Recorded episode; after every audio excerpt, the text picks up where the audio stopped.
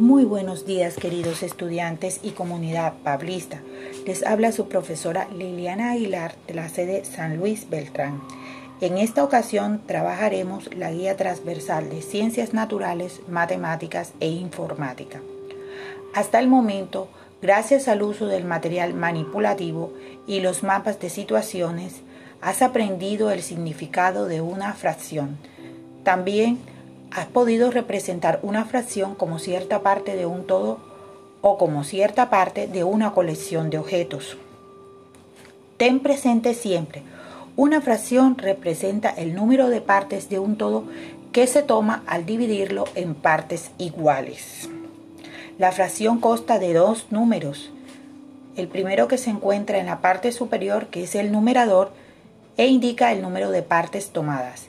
Y el segundo, que se encuentra en la parte inferior, que se llama denominador e indica en cuántas partes iguales debemos dividir la colección de objetos.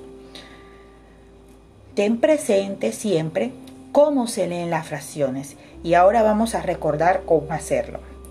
Cuando el denominador de la fracción es 2, se lee medios. Por ejemplo, 5 medios. Cuando es 3, tercios.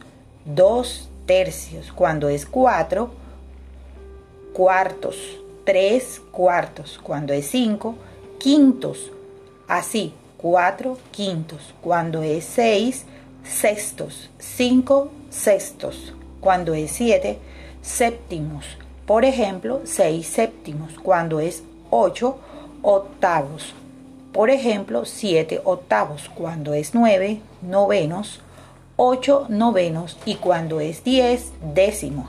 Así, 9 décimos.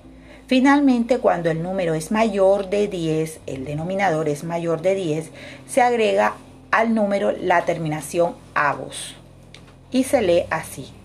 10 11 avos. Bueno, teniendo esto presente, ahora nos vamos a dirigir a la guía integradora en la página número 12 donde se encuentra el logo de matemáticas.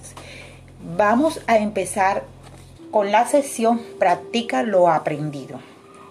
Para eso vas a resolver las actividades, puede ser en tu cuaderno o directamente en la guía.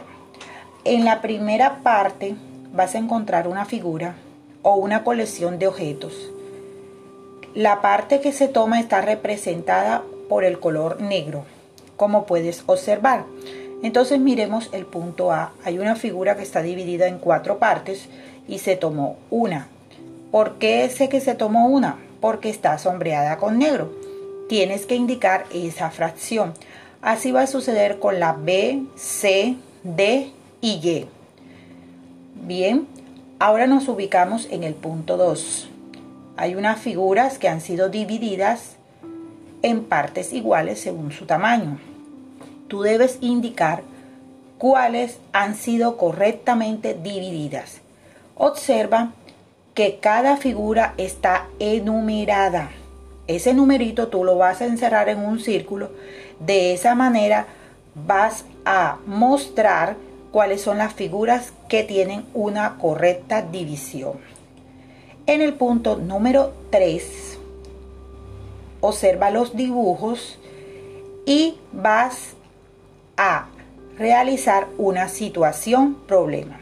El primer dibujo que encuentras es una pizza y la fracción que se escoge es un cuarto. Ahora con esa figura o con esa pizza vas a diseñar una situación problema. En el punto 2 que se encuentra al lado hay una fracción escogida y es 4 séptimos encuentras tres tortas de vainilla y cuatro tortas de chocolate. Con esta fracción escogida y con base en el dibujo, vas a realizar también una situación problema.